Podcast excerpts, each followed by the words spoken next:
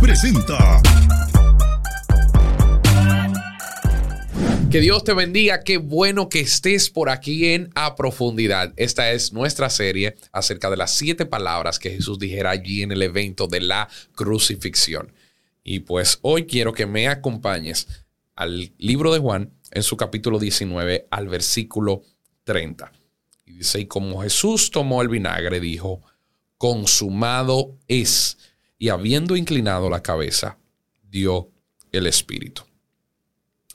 Este pasaje eh, es sumamente interesante y nos llama la atención porque, primero, consumado es, es una frase que, como diría Spurgeon, es una gota de tinta en un océano de significado. Es una frase tan pequeña, pero la vez con una interpretación tan fuerte.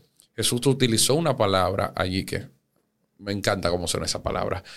Eh, creo que suena así porque, ¿verdad? El griego ya es una lengua un poquito complicada.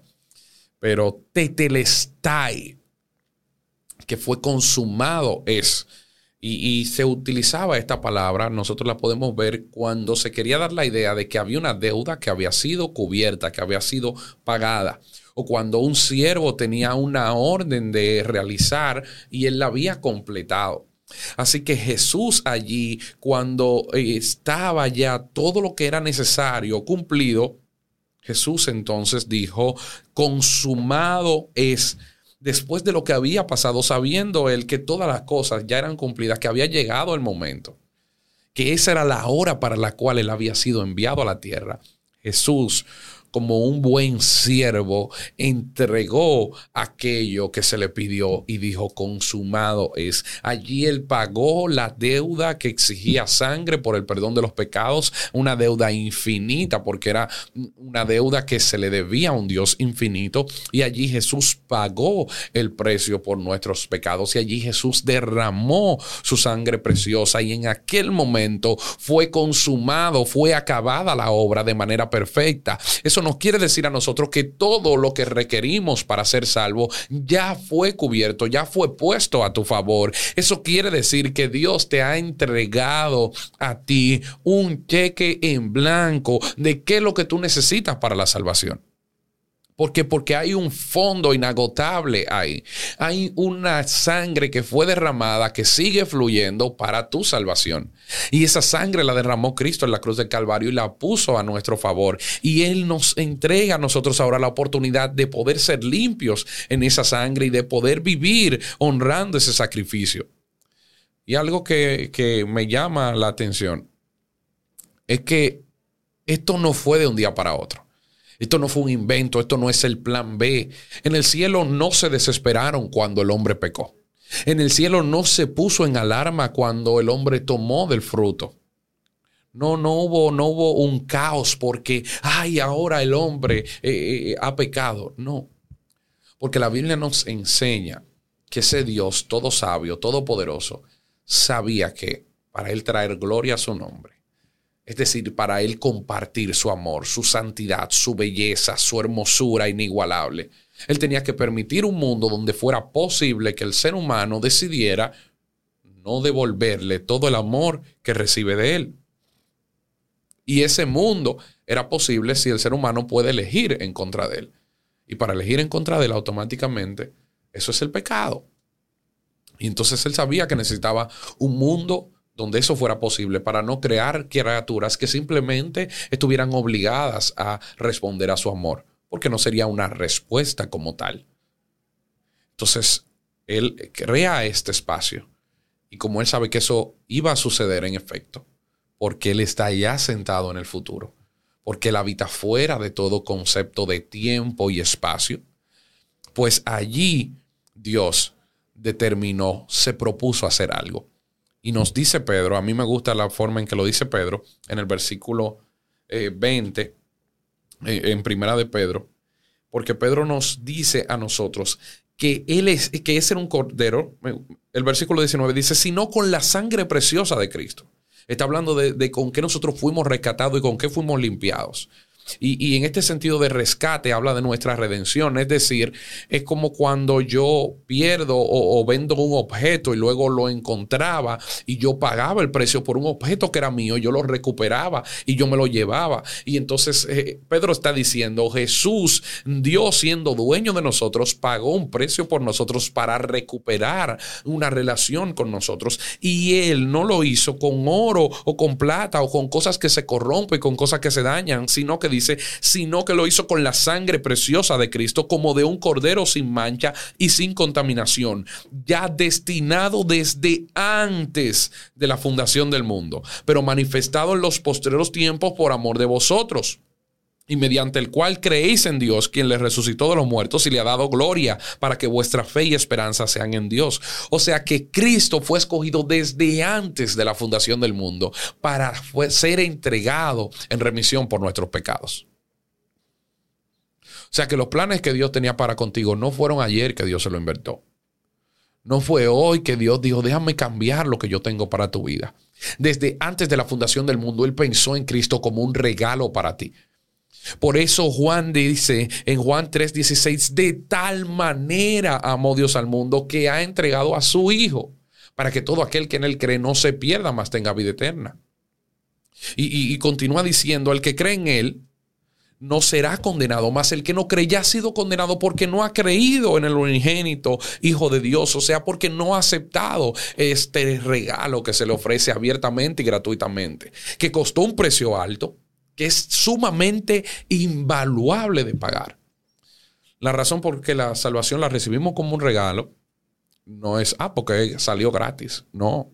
Fue porque alguien pagó un precio muy alto y muy costoso. Y Jesús tuvo que cumplir todas las cosas que estaban preparadas desde antes de la fundación del mundo. No fue algo fortuito, no fue una cuestión de suerte, no fue una cuestión de azar.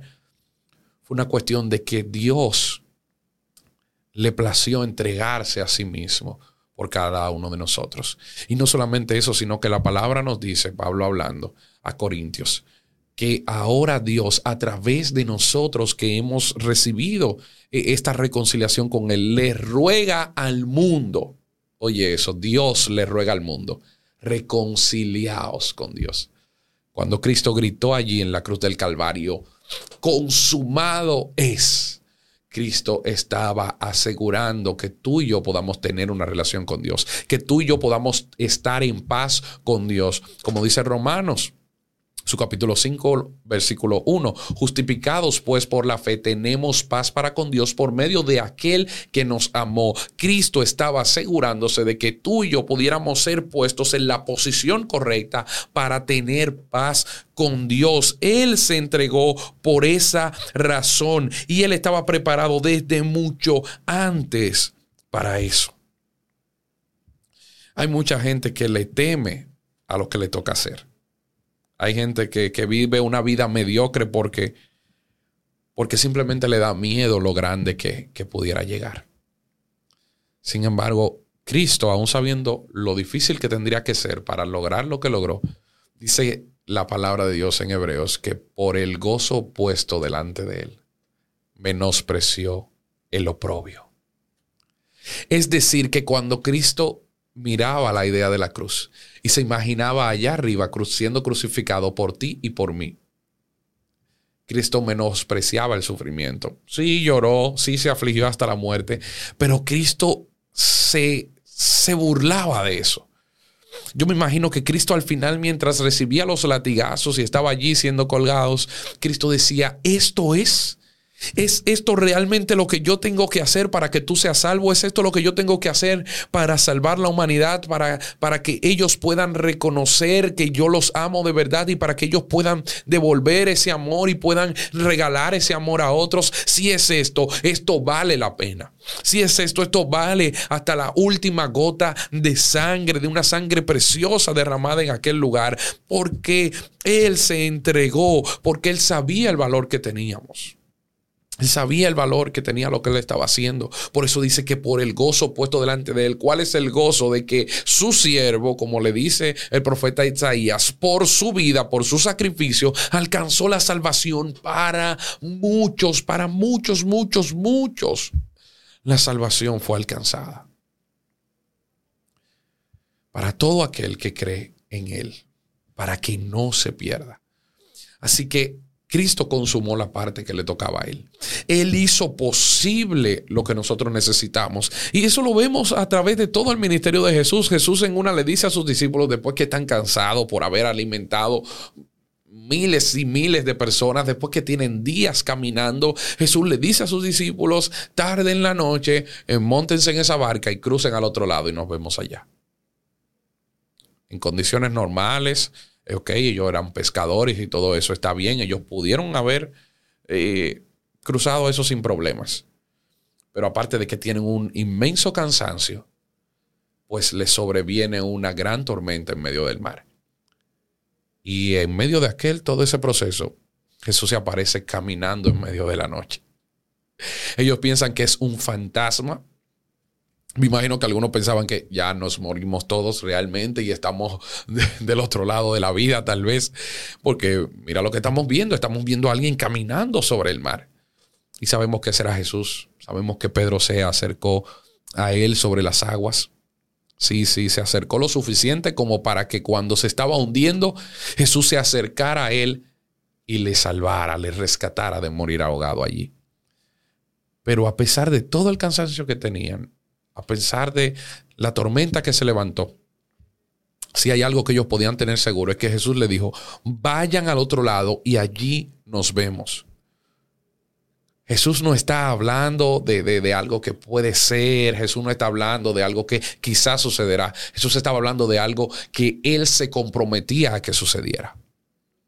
Jesús en el momento que dijo consumado, Él se comprometió a tu salvación. Jesús se comprometió a limpiarte de tus pecados. Jesús se comprometió a cambiar tu corazón de piedra por un corazón nuevo. Jesús se comprometió a amarte de tal manera que ese amor transforme lo que tú eres.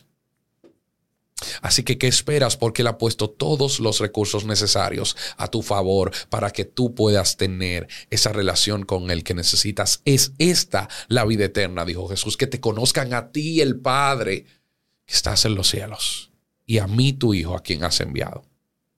Eso lo hacemos a través del Espíritu Santo de Dios, que nos pone en esa sintonía con Él, que nos convence de que esa es la realidad de lo que necesitamos, que nos recuerda de que Él consumó la obra que hacía falta, de que allí, en la cruz, Él extendió sus brazos para hacer todo lo que tú y yo necesitábamos para nuestra salvación.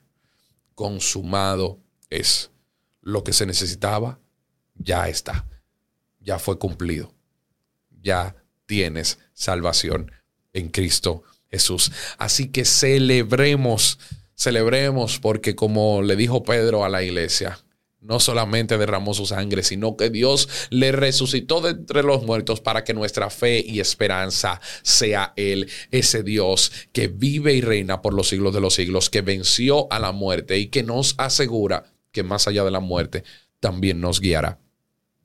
Él ha dicho que nosotros vamos a tener vida eterna y vida en abundancia. Y Él lo aseguró con su muerte en la cruz y con su sangre derramada. Consumado es. Tu destino está asegurado. Un día llegarás a los brazos del Padre y vas a sonreír. Y allí toda lágrima será enjugada. Y allí tú podrás darte cuenta que valió cada segundo que valió cada esfuerzo, que valió cada agradecimiento, que valió amar a Dios sobre todas las cosas, porque Él aseguró un destino para nosotros, pensamientos de bien y no de mal. Y, aunque Dios le dice al profeta que es para darnos aquello que nosotros pensamos, déjame decirte que lo que Dios ha planeado para nosotros nos sorprenderá. En el cielo habrá sorpresa, no tanto porque quién se salvó, quién se perdió. En el cielo habrá sorpresa porque, como dice Pablo, cosas que ni ojo ha visto, que ni oído ha oído, son las que Dios ha preparado para quienes le aman. Lo que Dios ha preparado para ti, allá cuando dijo consumado es, es tan grande que, como decía ahorita, es solamente una pequeña gota de tinta en un océano de significado. Lo que Dios ha hecho por ti es demasiado grande. Así que vive para celebrar, para honrar a aquel que derramó su sangre en la cruz del Calvario por ti, aquel que dijo, consumado es. Dios te bendiga, Dios te guarde. Esto es a profundidad. Síguenos en las redes, dale like, comenta y comparte esto con alguien.